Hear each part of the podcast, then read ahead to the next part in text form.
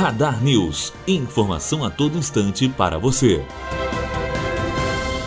Estados Unidos sobretaxam aço de México, Canadá e União Europeia. Os Estados Unidos decidiram sobretaxar a partir de hoje importações de aço em 25% e alumínio 10% produzidos por União Europeia, Canadá e México. A medida anunciada ontem reacende temores de uma guerra comercial global. A situação do Brasil segundo maior exportador de aço para os Estados Unidos, continua indefinida. O país negocia com Washington uma eventual isenção das tarifas sobre aço e alumínio impostas em março pelo governo de Trump.